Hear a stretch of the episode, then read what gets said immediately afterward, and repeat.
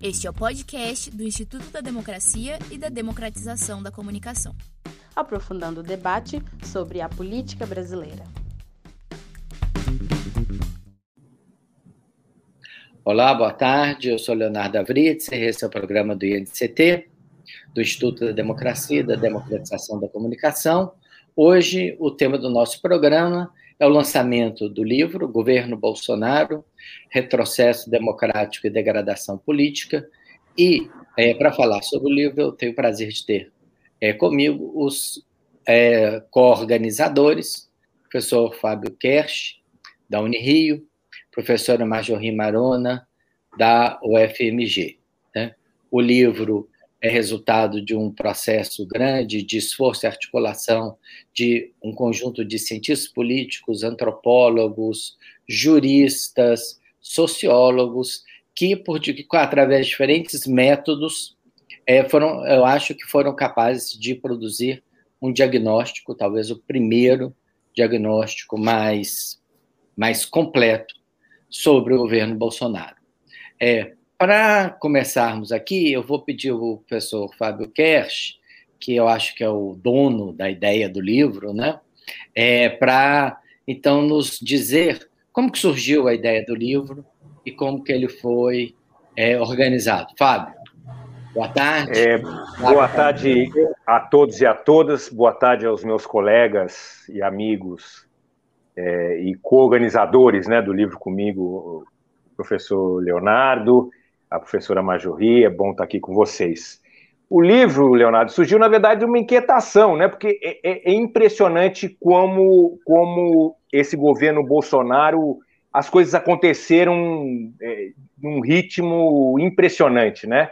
É, eu fui reler alguns trabalhos de alguns colegas que colaboraram, mostrando isso. Né? Teve um, um, um governo, num certo momento, no primeiro ano, depois, no segundo ano, eles tentando se organizar de novo, e se a gente esticar para esse terceiro ano, de novo, quer dizer, é um, é um governo que se transforma o tempo inteiro, né? não tem uma linha. Então, acho que com essa inquietação, conversando com a Majorri, a gente pensou em falou, pô, podia fazer um balanço é, desses dois primeiros anos do governo, que aconteceu tanta coisa, né? Um governo que é, ainda, na época que a gente pensou nessa ideia, não estava nem na metade, mas uma sensação que já tinha acontecido muita coisa. E aí eu entrei em contato com você, Léo. Diga-se de é. passagem, é, não se tem notícia de nada de bom que tenha acontecido. Na verdade, é um processo de. É por isso o título, né? De, de retrocesso, degradação, porque num conjunto de áreas o que a gente tem é coisas sendo desfeitas, né? Tradições, algumas, inclusive, relativamente exitosas, não interessa. A gente está vendo isso no SUS, no ano passado no MEC, né? Não interessa se a tradição é exitosa, ela está sendo desfeita, né? Não, a sensação que, que tem, a gente já tinha isso, e quando vai para os autores, Léo, é uma um, é destruição, né? Não é que está se construindo um, um modelo alternativo, tá se muita coisa vai percebendo que vai se desfazendo sem algo é, no lugar. Então a ideia surgiu disso, dessa inquietação, entender um pouco esse governo, e aí eu te procurei junto com a Majorri, e a gente fez esse trabalho que eu acho que está muito legal e está muito denso, muito completo, mas também ao mesmo tempo muito agradável de se ler. Os nossos colegas que co colaboraram com o livro é, pegaram o espírito do livro, né? Porque são capítulos não são muito longos.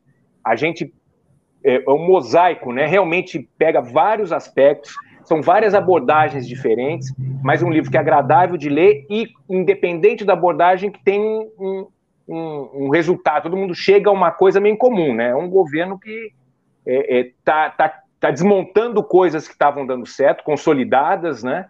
E não está botando nada no lugar. Mas é, é, é, vale a leitura. Embora seja muito triste por um lado, o livro está muito bem feito é, e muito agradável de se ler, por outro. Obrigado, Fábio. Também queria lembrar, né, que esse livro foi produzido num tempo recorde, né, assim, um livro de 500 páginas produzido em menos de seis meses, e nós contamos com o apoio decisivo da editora Autêntica, através da sua editora-chefe, a Rejane. Então, assim, é, isso também nos ajudou a poder é, estar com esse livro nesse momento. Né?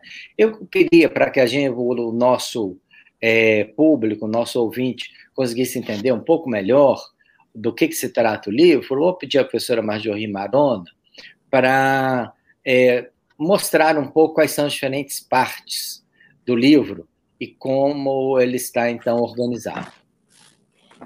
Boa tarde, Léo. Boa tarde, Fábio. Boa tarde a todas e todos. Prazer, uma alegria, satisfação enorme estar aqui com essa, nesse momento de lançamento do livro. É, eu vou, vou, vou, apresentar aqui a, a estrutura, né, para que os nossos uh, ouvintes tenham um, pouco mais de conhecimento sobre o que, o que a gente organizou, mas eu só queria voltar num ponto, Léo, porque vocês dois mencionaram isso antes, e eu acho que isso é, é fundamental para entender a, a espinha dorsal desse livro, né? Você lembrou aí que foi um livro feito em tempo recorde, Léo, e ontem eu e Fábio, inclusive, voltamos lá na origem das nossas trocas de mensagens, porque a gente queria ter, a gente tinha muito essa impressão de que foi muito rapidamente produzido, né, e fundamental aí o apoio e colaboração de vários colegas e da, da editora, é, mas é, a nossa primeira troca de mensagens, ela data aí de uns oito meses atrás, né, a gente começou a produção mesmo aí em torno de seis meses, uns oito meses atrás. E aí o Fábio chamou bem atenção para o fato de que quando a gente começou a estruturar né, o, o, livro, a gente não tinha, a gente queria muito entender o que estava acontecendo, né? Tinha uma sensação de que tinha muita coisa em marcha, a gente queria um pouco entender isso, né? E todos os capítulos acabaram convergindo para isso que está estampado no título, né? Um retrocesso democrático, a degradação política, né? Então, não foi essa encomenda para os nossos colegas, né? A encomenda foi de um diagnóstico daquele período, né? É, é, assumindo o custo de se fazer um diagnóstico no olho do furacão, né? Mas o resultado expressa muito, né, o que era um sentimento de inquietação que ficou, acabou ficando muito claro, né, assim, de que no cerne do governo Bolsonaro a gente tem é, um, um, ímpeto de destruição, né, de trajetórias, de projetos, de instituições. É, é difícil a gente encontrar aqui ao longo dos diagnósticos dos capítulos algum tipo de, de, de proposta, de projeto do governo, né? A gente vê um relato mesmo de desconstrução. Então, o livro vem estruturado assim, acho que o pessoal da, da, da produção ia colocar na tela para todo mundo poder acompanhar. O livro vem estruturado é, em, em são cinco ou seis partes. Na primeira parte, a gente tem bolsonarismo, movimento ou forma de governo, né? E a gente tem textos mais gerais, acho que o Léo depois vai falar um pouquinho a respeito dessa parte, tem contribuições fundamentais aqui do próprio professor Leonardo Avritzer, né, da Esther Solano, Cláudio Couto Gonçalves, Gonçalves Couto, professor Ricardo Mussi, né? Depois a gente tem uma segunda parte em que a gente trata de forma... A Camila Rocha também, Majorri, Camila desculpa, Rocha pra... Esther, tem razão, tem razão, desculpa, desculpa, Camila Rocha escreve com a Esther, né? É, na segunda parte a gente tem formas de governo, relação entre os poderes e federalismo, tem textos da professora Magna Inácio, Fabiano Santos e Leonardo Martins Barbosa, o professor Carlos Ranulfo Melo, Oswaldo Amaral, tem um texto meu com o Lucas Magalhães, texto da Celina Souza com o Flávio Fontanelli e da Marta Mendes da Rocha. Né? Então, aqui a gente aborda um pouco essa questão da relação entre os poderes e as questões ligadas ao federalismo. Né? Depois, a gente tem uma seção Instituições do Sistema de Justiça, Burocracia e Militares. Né? E aqui escrevem o Fábio Cash, é, a Andréa Lucas Fagundes e a Lígia Mori Madeira, o Luciano da Roça com o professor Matthew Taylor, o José Celso Cardoso Júnior e o Frederico Barbosa da Silva, e também a Anaí Passos. Né? Uma sessão extensa sobre políticas públicas, né? a gente tinha uma preocupação de tentar abarcar aí diversas uh, uh, uh, áreas de políticas, e a gente tem contribuições aqui do Davidson Belém Lopes, da Esther Dweck, do Fernando Abrúcio, da Catherine Ross-Stettler, da Vanessa Elias de Oliveira, que escreve com a Michele Fernandes, a Natália Sátiro, na área de segurança, a Ludmila Ribeiro e a Valéria Oliveira, também a Flávia Biroli e a Débora Quintela, escrevendo sobre questões de gênero, e também sobre questão de raça, Luiz Augusto Campos. Você, é, mas, a Maria, esquecemos da Maria de Fátima Laje Guerra. Ah, pulei a, a Maria de Fátima Laje Guerra e a Regina Moreira Camargos, né, que escrevem sobre reformas trabalhista e previdenciária. Depois da sessão de cultura política, valores democráticos, representação e participação. Né? o Ricardo Fabrino Mendonça, a Luciana Fernandes Veiga, o Ronaldo de Almeida, a Débora Rezende de Almeida, a Luciana Tatagiba e o José Suaco, que escrevem coautoria com o Adrian Gurza Lavalle. E, por fim, na seção de imprensa e opinião pública, a gente tem três capítulos. A Ana Paola Morim, colabora também o Max Stabile com a Marisa Vambulo, e a Raquel Meneghello, um texto sobre opinião pública. É, então, é, é, um livro assim, que, que, abarca muitas questões, como o Fábio falou, né? é bastante denso, traz dados, é, análises bem fundamentadas, né? mas super interessante ler, convido todo mundo a conhecer. 500 páginas, né? Mas acho bem cobertas por todos aqueles que se aventurarem, né? E o que eu acho que é importante, a gente tentar falar aqui um pouco no restante do programa, é o seguinte: é, o livro ele não tem uma concepção, vamos dizer, unificada, né? E também não teve como objetivo ter uma concepção unificada. Então, se a gente pensar a primeira sessão do livro, que é bolsonarismo, é, forma de governo, movimento, o que a gente vai perceber é o seguinte: é, é, a gente, nessa sessão, a gente tem um, um, um, capítulo meu, um capítulo do Ricardo Múcio, um capítulo do Cláudio Couto, um capítulo da Esther Solano com a Camila.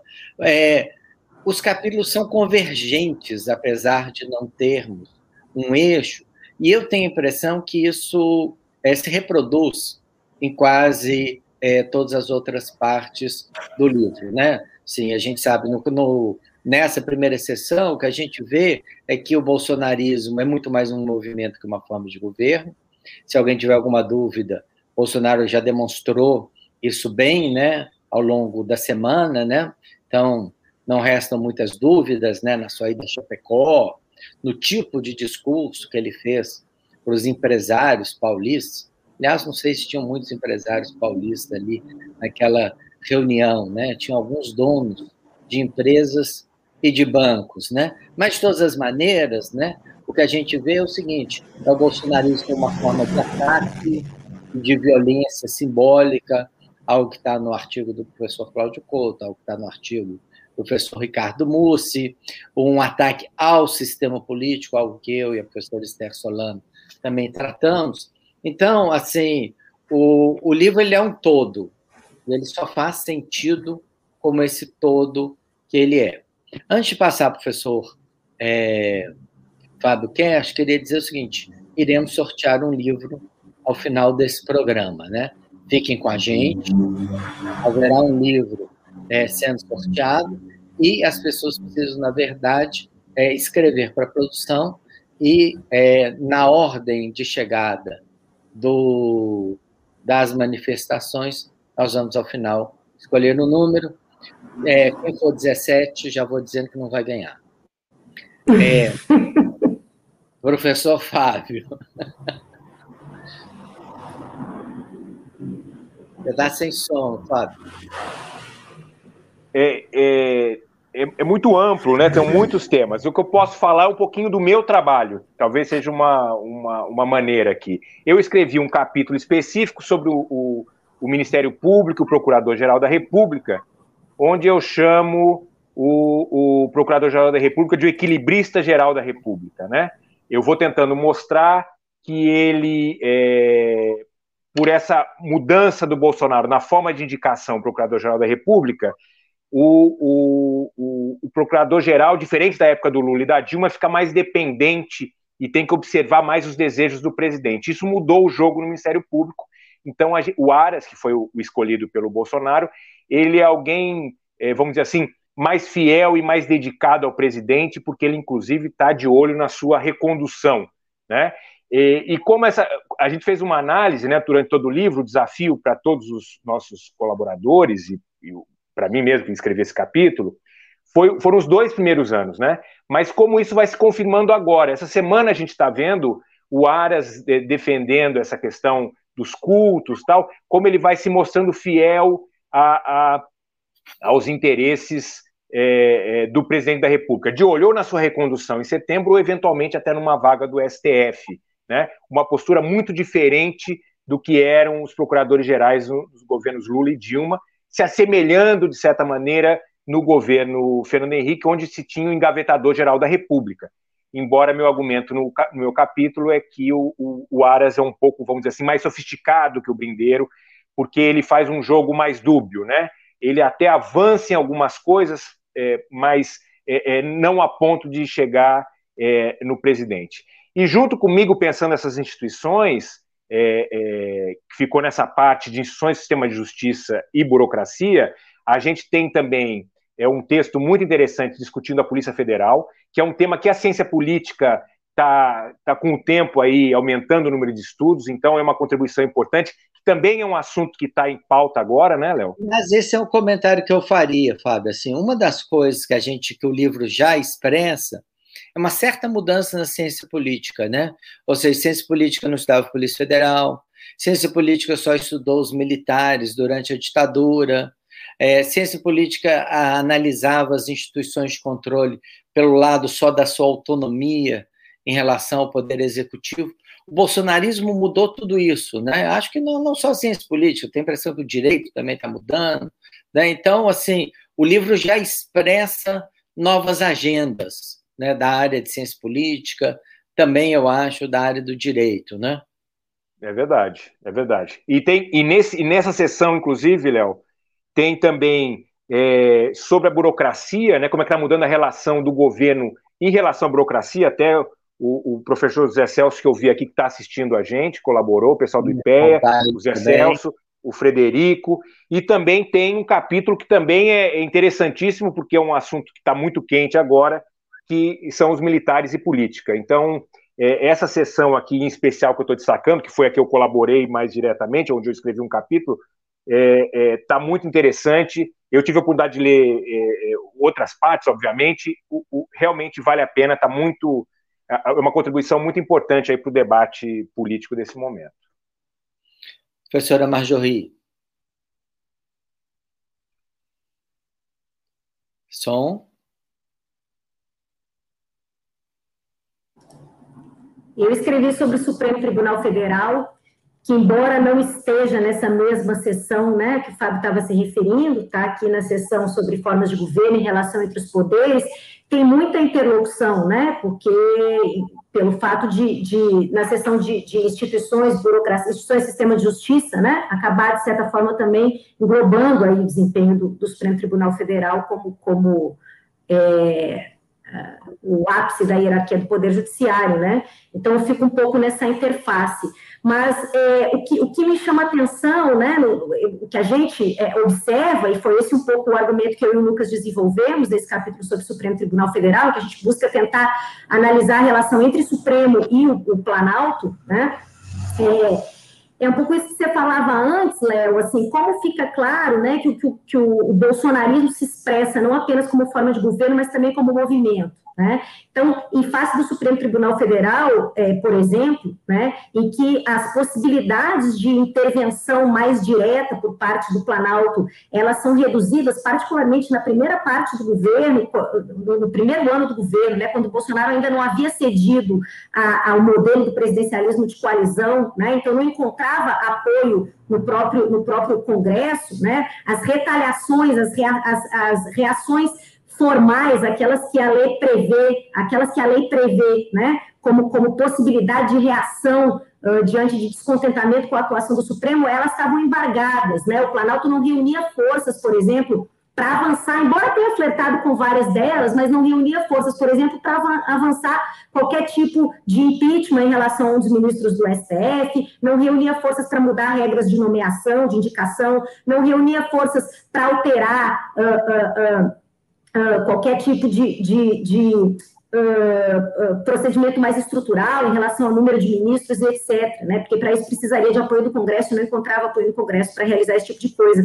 Então, diante desse cenário em que ficava muito difícil para o Bolsonaro avançar intervenções mais formais, né, junto ao Supremo Tribunal Federal, a saída foi movimentar uma série de retaliações no campo da informalidade institucional. Né? Então, o que a gente vai observar é uma mobilização das bases do bolsonarismo, né, numa narrativa de ataque ao Supremo Tribunal Federal e, pessoalmente, a muitos dos seus ministros, né, tentando desgastar a imagem pública do Supremo e a imagem pública dos seus, dos seus ministros. Né? Então, é, eu acho que, que, esse é um dos aspectos, né? por isso essa parte geral inicial do livro é interessante, porque ela vai se desdobrando quando a gente vai fazendo as análises mais mais pontuais que estão ao longo das demais sessões. Né? Isso aparece muito claramente nesse texto que eu e o Lucas uh, escrevemos, uh, por exemplo, né, sobre essa relação entre o Supremo e o governo Bolsonaro nos dois primeiros anos, né? E também dialoga com o que, o que o Fábio vinha dizendo, né? Porque é óbvio que a relação do Supremo com a Procuradoria-Geral da República, né, com a Polícia Federal, com as, com as, demais instituições do sistema de justiça, que mobiliza toda essa dimensão da sanção, da representação na rede de accountability, né, é, faz com que a gente também tenha, de certa forma, que avançar um, um pouco a reflexão para esse, esse outro campo. Né? Então, a gente, a gente aborda também no capítulo, de certa forma, um pouco dessa disputa que o Bolsonaro travou né, com a época, o seu ministro da Justiça, Sérgio Moro, em relação a, uma, a tentativa de maior intervenção sobre a Polícia Federal, né, ou quem seria o dono da intervenção sobre a Polícia Federal, né, pressupondo que o Sérgio Moro também tinha uma agenda ali a cumprir. Uh, e, e, e, então a gente acaba ficando com um capítulo de interface, mas que eu acho que traz elementos interessantes que estão colocados na sessão mais geral para se pensar o bolsonarismo né, e que dialogam com os outros textos da parte de instituições judiciais. E é... também, Majorri, com, desculpa, professor Leonardo, só para reforçar, os outros capítulos, os outros capítulos é, da sua parte, Majorri, também são muito interessantes. O da, da, da professora Magna Inácio, do professor Fabiano e o Leonardo, do Carlos Ranulfo, do Oswaldo, todos mostrando tá aí também a relação do Bolsonaro é, do, do, no, no, próprio executivo, né, na sua, vamos dizer assim, na sua cozinha ali, em relação aos ministros, como é que é a composição disso, o quanto ele cede ou não é, é, para os políticos, né, como há uma particularidade na forma, no ministério dele, é, é um pouco distante, né, é, das forças políticas ali do parlamento, e os outros trabalhos também mostrando a relação do executivo com é, o legislativo, mostrando é, é, os autores, né, diferentes capítulos, mostrando isso, como a relação é diferente, e como as eventuais vitórias do executivo, Leonardo, assim, os vários é, trabalhos aqui convergem nisso, que as eventuais vitórias do executivo são muito mais frutos de uma coincidência, vamos dizer assim, de visões entre deputados e o executivo do que propriamente uma articulação é, é, do governo. Quer dizer, eles, os autores aqui estão apontando que é uma baixa capacidade de articulação do executivo em relação é, ao parlamento, ao legislativo brasileiro.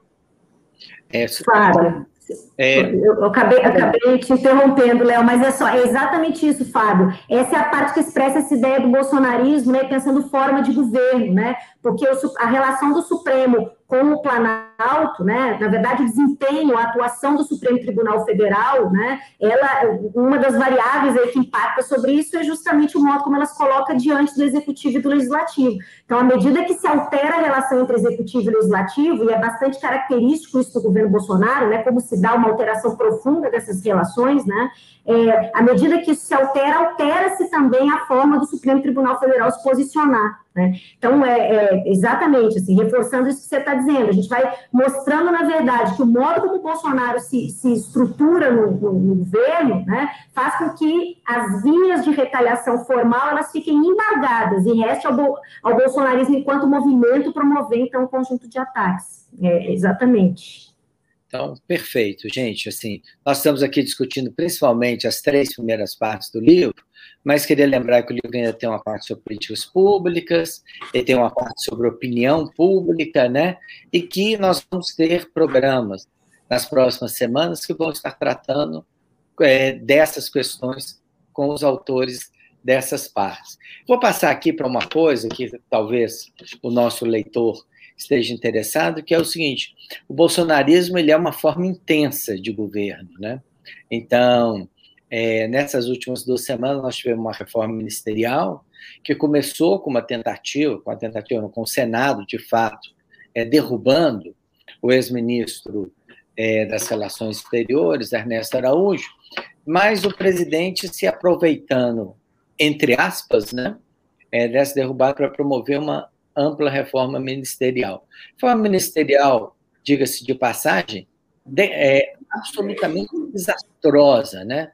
Desastrosa porque rompeu com o padrão de relação entre militar e poder executivo no Brasil, e a gente está vendo agora, já nessa semana, uma segunda dimensão, né, que é o Ministério da Justiça e a própria é, Advocacia Geral da União passarem a ter a agenda do bolsonarismo como movimento, né, na questão religiosa, na questão do isolamento social.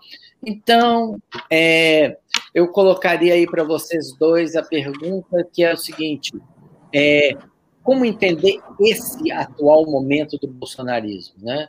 Momento no qual existem pesquisas, a, a rejeição ao presidente, que era mais na gestão da pandemia, já passou para o seu desempenho como um todo, a última pesquisa da XP e PESP, o presidente diversas sobre a pandemia, ao mesmo tempo assume a vacinação, mas é, vai a Santa Catarina, né? Parece que o estado ali é, que ele prefere para falar contra é, as medidas de isolamento, né?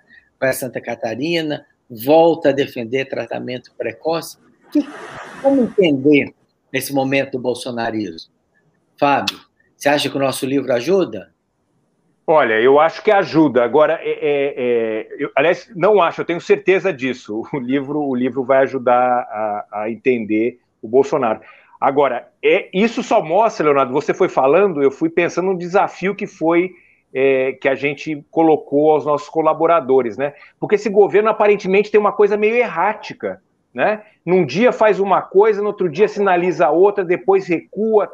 E eu acho que o que se conseguiu mostrar que tem um certo padrão, né? Embora aparentemente é uma coisa errática, tem um padrão.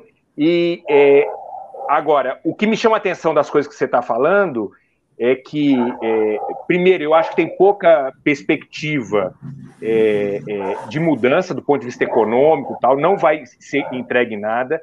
É, me chama a atenção também a resiliência aí ainda dos 25, 30%, né? é, que podem ser o suficientes, talvez, para segurar um processo, eventualmente, de, de impeachment e tal, mas é, eu, eu diria que daqui dois anos a gente pode escrever outro livro e eu acho que a gente vai falar do fim melancólico que esse governo tá, que, que vai chegar em 2022. Porque não há, não há perspectiva, né? É, é, não há luz no fim do túnel. Essa é a impressão que, que, que dá. Tanto do ponto de vista econômico, da condição da pandemia, é é, é, é, a situação é muito, muito ruim, né? Marjorie.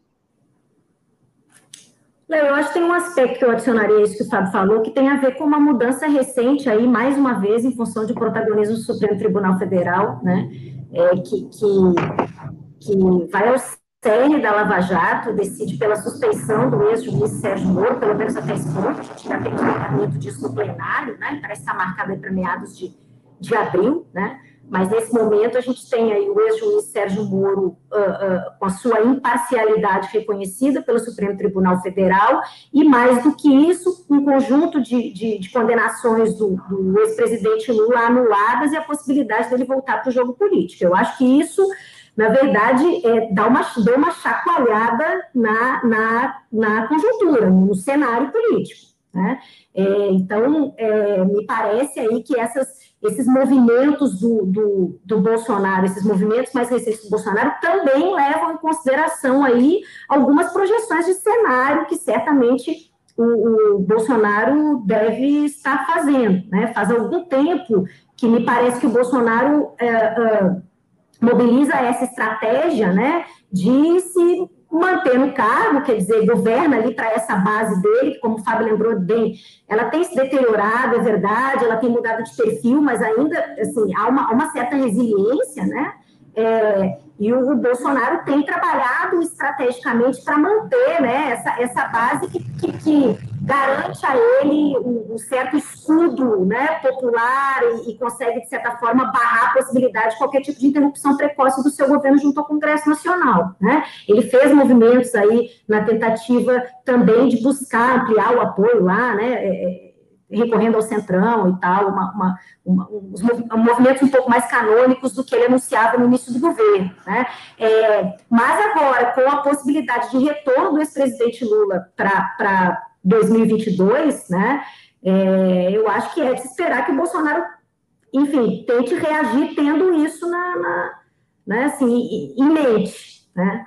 É, e eu acho que um pouco desses, desses últimos movimentos, as questões relacionadas aos, aos ministérios, né, a preocupação que eu acho que, que, que, o Bolsonaro tem o tempo inteiro de proteger, né, o Bolsonaro tem um tendão de Aquiles ali em relação aos dois filhos, né, é, e esses dois processos estão aí relacionados, um no STF, né, diz respeito à questão do gabinete do ódio, toda a questão da, do financiamento das manifestações antidemocráticas, né, isso envolve aliados do Bolsonaro, envolve um dos filhos do presidente Bolsonaro, né, é, a questão, é, o desdobramento da Lava Jato no Rio de Janeiro, que acabou também trazendo a, as rachadinhas à tona, que envolve outro filho do, do presidente Bolsonaro, então ele ainda tem muita, uma série de preocupações aí muito relacionadas a, a, a essa questão, né? Ele tenta mover as peças para blindar um pouco, né? Esses, esses, uh, uh, a família, né? Ali e isso e isso uh, passa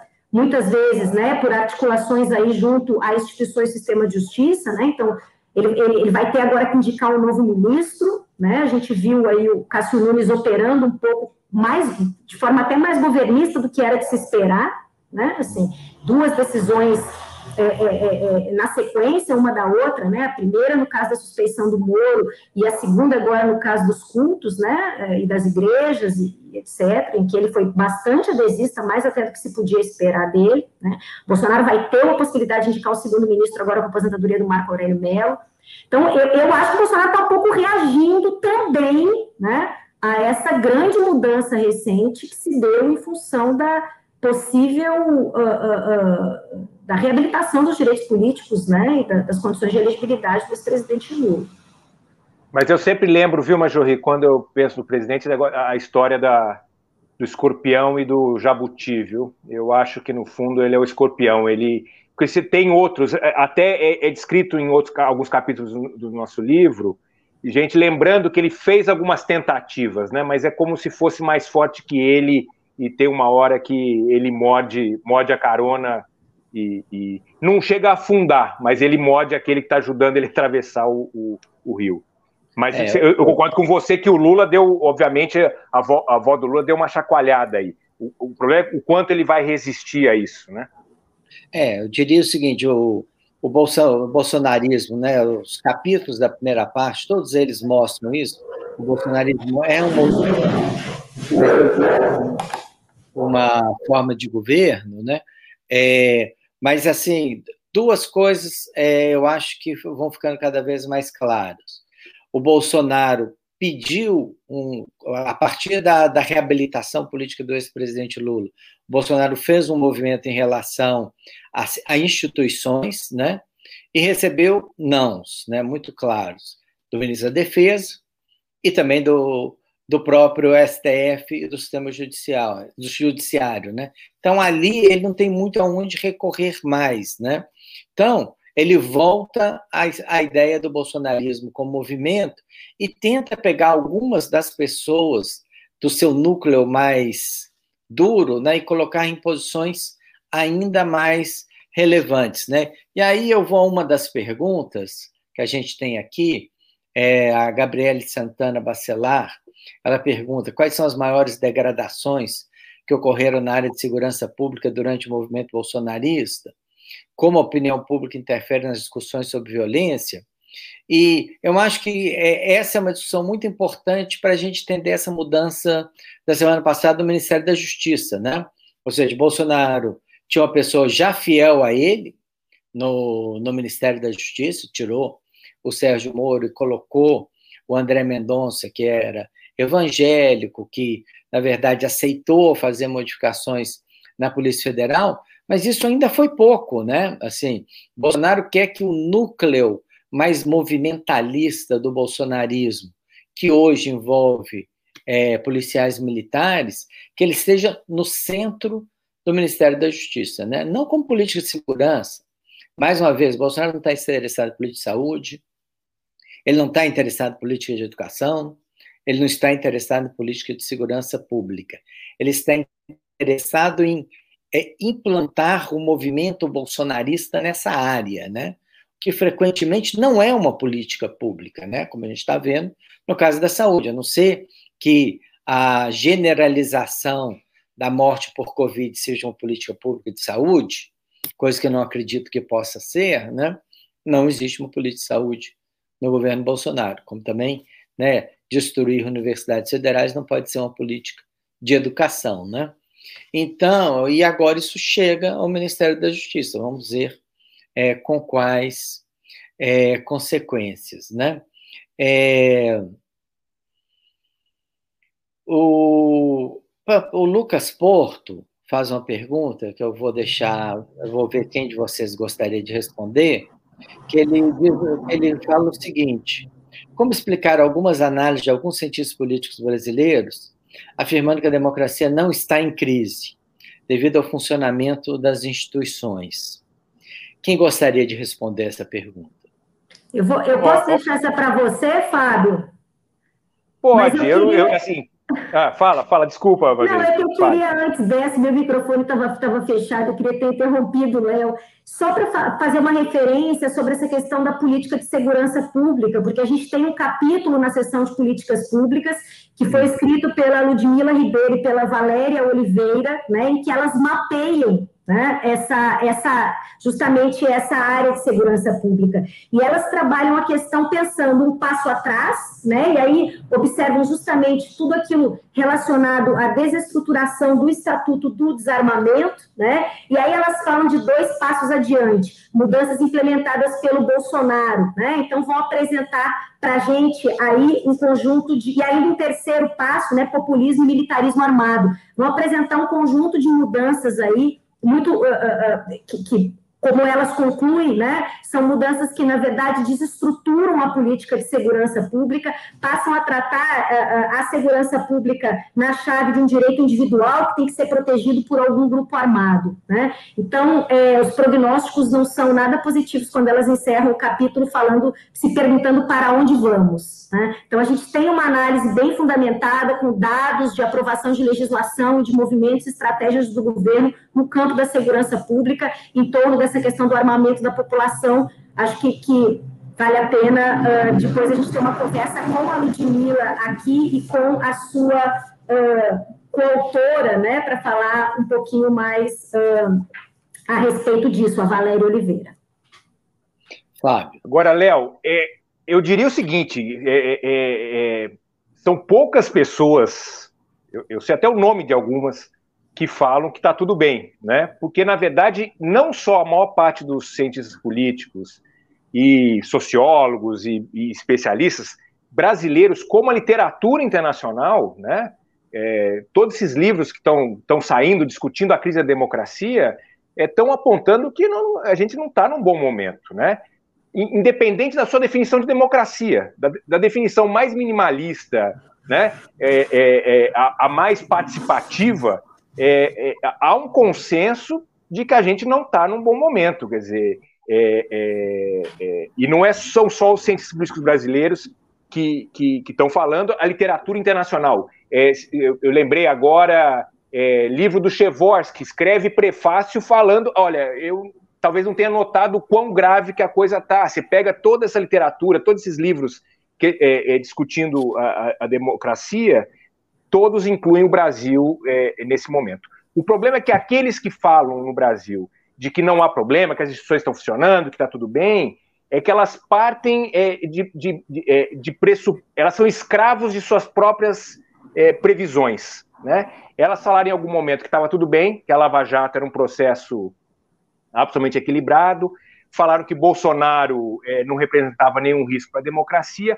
e acho que agora assumindo que os processos é, não foram equilibrados, que o Bolsonaro é sim um risco, é contradizer as previsões que fizeram. Então, muitos desses é, é, é dessas pessoas que defendem que as instituições estão funcionando, que a democracia está tudo bem, elas ficaram escravos de suas próprias previsões no passado. Mas, infelizmente, a gente não está não tá, é, é, num bom momento. Essa decisão é, do Supremo corrige parcialmente um erro, mas a gente não pode esquecer que em 2018 a gente teve um processo eleitoral onde o principal candidato é, é, que estava na frente em todas as pesquisas estava preso e impedido, inclusive, da entrevista é, é, naquele momento, é, elegeu esse presidente e hoje tem uma decisão falando que o processo dele foi injusto. Se a gente achar. E foi, e foi uma decisão, Leonardo, também chamando a atenção, não por uma questão que as instituições frearam o ímpeto é, é, é, é da Lava Jato.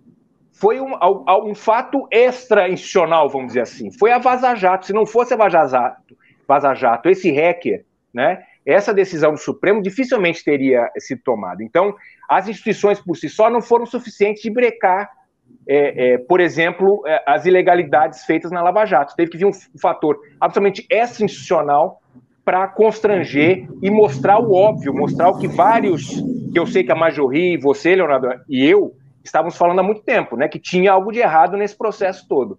Então, é, eu não creio que a democracia está num bom momento. Eu, eu, acho que a gente talvez não tenha passado ainda, né? A gente está na, na na fronteira ali ainda, no espaço democrático, né, a gente tem uma relativa liberdade aí para falar o que a gente quer, o partido de oposição funcionando, etc. Mas não dá para falar que a gente está num, num, bom momento. Quer dizer, anos atrás a gente estava discutindo a consolidação da democracia. Hoje a gente está discutindo se a gente está vivendo uma democracia ou não e o quão permanente é esse retrocesso democrático. Então, eu acho que esse, essas vozes aí poucas vozes que acham que está tá tudo bem, além de estarem erradas, é é, é, é, é, eu acho que elas são escravas de previsões equivocadas que eles fizeram desde lá de trás. Bom, com isso nós vamos chegando ao final do nosso programa. Então, nós tivemos 30 inscritos para o sorteio do livro, e eu vou pedir a Marjorie, então, para falar um número de 1 a 30. 27. 27. Vamos ver então quem ganhou.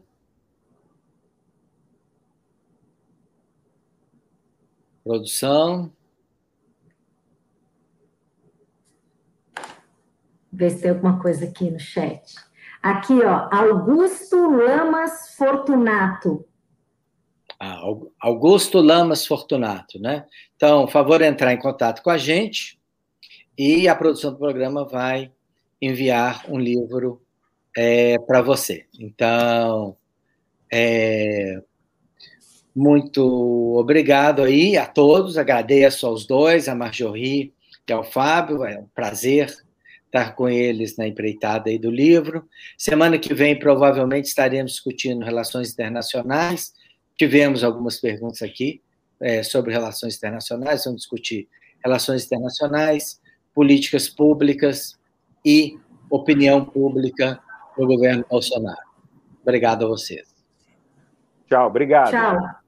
Tchau.